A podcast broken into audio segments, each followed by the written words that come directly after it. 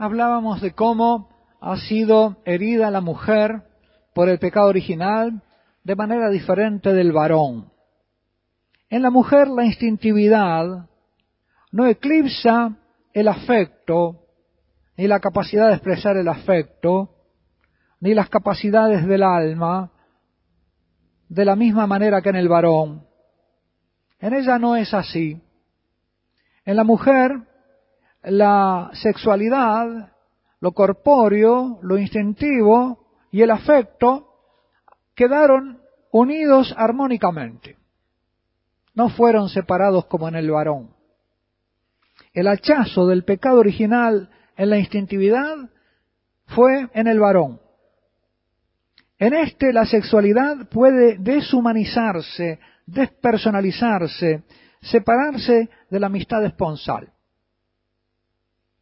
En el varón, a consecuencia del pecado original, la sexualidad tiende a recaer en lo instintivo y a disociarse del afecto, eclipsando o interponiéndose en la comunicación espiritual y personal con la esposa, con la mujer. El varón se queda en el cuerpo y no llega al alma, a consecuencia del pecado original, ¿verdad? Antes de haber sido sanado. Su afán posesivo apunta al cuerpo de la mujer. Esta herida de la sexualidad del varón, si no se sana, empieza a despersonalizar a la mujer en su relación con él, porque él la despersonaliza. De modo que el novio ya va al encuentro con su novia obsesionado con el cuerpo de la novia y tiende a perder progresivamente, a medida que crece su obsesión, a perder progresivamente de vista el alma de la novia a medida que pierde pie en la lujuria. Por eso la relación sexual tiende a irse despersonalizando, aunque al comienzo la novia pueda no darse cuenta de lo que le está sucediendo al novio. Ella se ilusiona porque ella no puede comprender lo que le está pasando al novio, porque ella no le pasa. Herida por el pecado original precisamente en las facultades del alma, más bien en la imaginación, ella no lo advierte. Ella lo que quiere es ser querida. Y si hay una herida en su alma, está precisamente en la vehemencia del querer ser querida, en una pérdida del control de la razón sobre su deseo de ser amada. Por eso a veces ese deseo de ser amada la enseguece para comprender lo que le está pasando al varón. No lo ve, no ve sus defectos. Ella desea ser amada y se imagina al varón según lo que ella desea. Ya le pueden hablar sus padres, ya le pueden hablar sus amigos, ya le pueden decir, ella está enseguecida por su deseo de ser amada. Hay un libro que se llama Mujeres que aman demasiado, de Norwood, en que habla de, este esquema por el cual la mujer se engaña y siempre trata de complacer al varón, tratando, pensando que alguna vez va a conquistar su amor. Es una conquistadora de amor. Y cae, por lo tanto, fácilmente en concesiones a la lujuria del varón para agradarlo, en la esperanza de conquistar su amor y cae en ese mismo defecto una y otra vez con un varón y con otro y nunca logra conquistar el amor y siempre es usada de nuevo. Porque ella está buscando ardientemente, quiere ser amada. Por eso, más que mujeres que aman demasiado, ese libro debería llamarse Mujeres que quieren ser amadas en exceso que quieren ser, que, quieren demasiado ser amadas. No es en el, en el amar demasiado, sino en el exceso del querer ser amadas, que las hace ciegas. Herida por el pecado original precisamente en las facultades del alma, en la imaginación, ella, la novia, entonces no advierte lo que le está pasando al varón con sus concesiones confunde lo que el novio es con lo que ella quiere que sea y con lo que se imagina que él es. Por lo general, la chica enamorada es una mujer ilusionada, idealiza al varón. ¿Cuántas mujeres se dieron cuenta que se casaron con el hombre equivocado porque cuando despiertan de su sueño advierten que lo habían idealizado?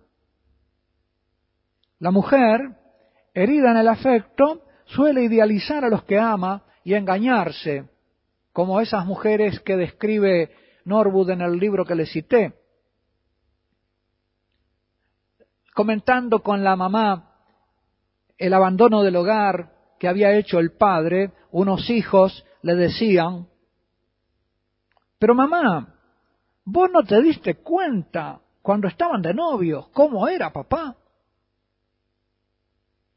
Y la madre le respondió, sí, mi hijos, sus abuelitos, los padres de ella, me lo decían, pero yo estaba ciega y no les hice caso. Pero ellos tenían razón. Las mujeres están llamadas a ser maestras de la amistad.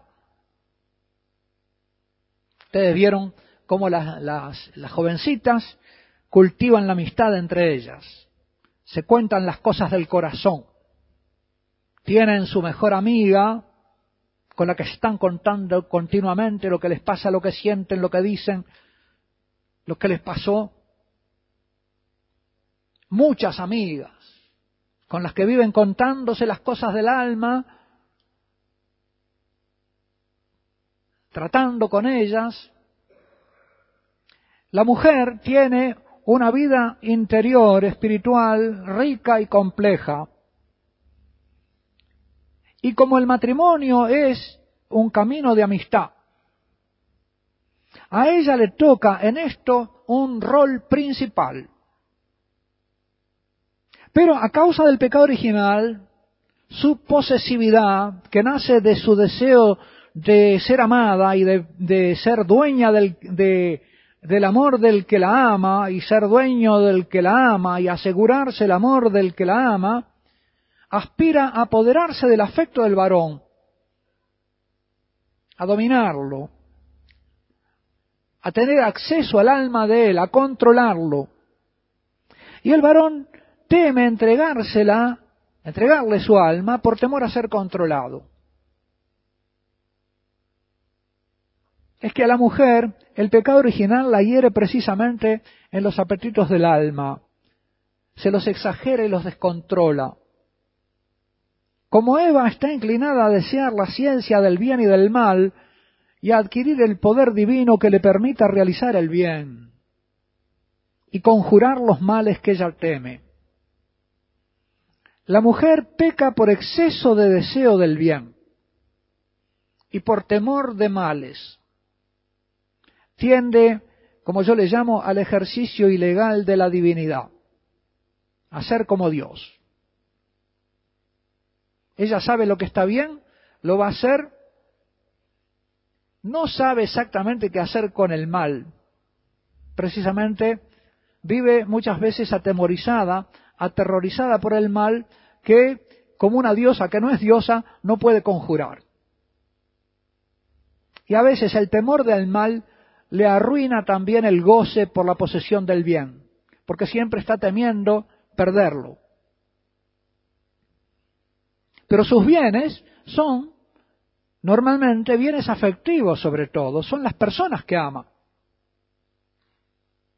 Recordemos que nuestro Señor, eh, Dios, le dio a Adán, a, la, a Eva, como para compañera de, la soledad espiritual en que estaba. Adán vivía entre los animales. Los animales les ponía nombre, pero tenía una capacidad espiritual ociosa, de, capacidad de relacionamiento espiritual que no podía eh, realizar con ningún semejante. Para esa capacidad espiritual ociosa que tenía de relacionamiento con un semejante es que Dios le da a, Eva, está destinada a un relacionamiento espiritual. En la concepción misma de esta criatura, la misión es espiritual. Es ser el complemento espiritual del varón. Por eso es un ser más espiritual y se desordena por el aspecto eh, eh, del alma, por, por exceso de afectos del alma, por un exceso del deseo del bien. Eh, lo mismo le pasa al ángel malo, ¿eh? El ángel malo se hace malo porque quiere ser más bueno que Dios. Es decir, que se hace malo por exceso. Podemos ser malos por exceso de deseo del bien. Y eso es lo que tiende a pasarle al alma de la mujer. Quiere tanto el bien, quiere tanto el amor, que tiende por eso al ejercicio ilegal de la divinidad. O también, como me parece observar a veces, una cierta usurpación de la divina providencia. Ella tiene que preverlo y dirigirlo todo. Ella es la divina providencia, en su casa es la divina providencia. Por eso no puede haber dos divinas providencias en una misma casa. Ella quisiera tenerlo todo bajo su control, su novio, luego su esposo, sus hijos, el presente y el futuro. Y por eso nuera y suegra chocan, porque no puede haber dos mujeres mandando en la misma casa, como no puede haber un auto con dos volantes, o dos caracoles en una sola cascarita. Para ella su casa es una prolongación de sí misma. Hasta la hija, cuando se hace mujercita, empieza a forcejear con su mamá. La mujer deja, por lo tanto, de ser maestra de amistad, más fácilmente con otras semejantes suyas, cuando su afán de control la lleva a rivalizar dentro de su territorio. Ella que sería la maestra de la amistad, empieza a ser, a, gustar la amargura de la enemistad cuando lo que se pone por esta rivalidad en el control. Por eso hablábamos de la mujer como maestra de la amistad. Y acá estamos viendo como un flanco débil de esa capacidad de, la mujer de ser maestra de amistad. Y decíamos que ella tiene una, un alma mucho más compleja, más rica espiritualmente que el varón. Yo comparo a veces al varón con un Ford viejo con cinco relojitos, muy elemental, con una mecánica espiritual muy elemental. En cambio, el alma de la mujer es como un tablero de avión, de un Boeing 707. Tiene una complejidad de funciones espirituales muy grande. Una, una complejidad espiritual muy grande, que contrasta con la simpleza del mecanismo del varón. Y así los varones no son tanto maestros de la amistad, son más bien compinches si son buenos hacen un club, y si son malos una manada. Se asocian para el deporte, para divertirse, y desgraciadamente también pueden hacerlo para pecar. Hay que levantarlos con amores e ideales grandes que los motiven para dar la vida por ellos, todo lo contrario de lo que hace esta cultura, que los quiere hundir precisamente en aquello que los anula como seres humanos y que, como vamos a ver después, los anula para las grandes causas en aras de las cuales el varón puede dar su vida. Como este mundo no quiere caballeros, no quiere hombres capaces de sufrir y morir por un ideal, quiere gente venal, quiere hombres, hombres animales, vamos a decir así, dominables, dominables por su pasión no señoras de sí mismos.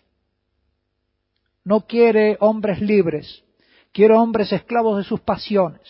Por eso fomenta la lujuria de nuestros varones desde pequeños. Les teme. Y a veces las mamás no saben contrarrestar, ni predisponer a sus hijos, ni, eh, digamos, hacerlos resistentes a eso que el mundo quiere hacer con ellos el cristianismo dio lugar al ideal del caballero y al ideal de la dama.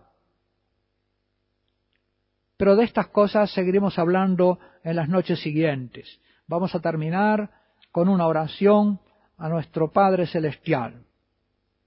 Padre nuestro, que estás en el cielo, santificado sea tu nombre, venga a nosotros tu reino, hágase tu voluntad en la tierra como en el cielo. Danos hoy nuestro pan de cada día. Perdona nuestras ofensas, como también nosotros perdonamos a los que nos ofenden. No nos dejes caer en la tentación, y líbranos del malo. Amén.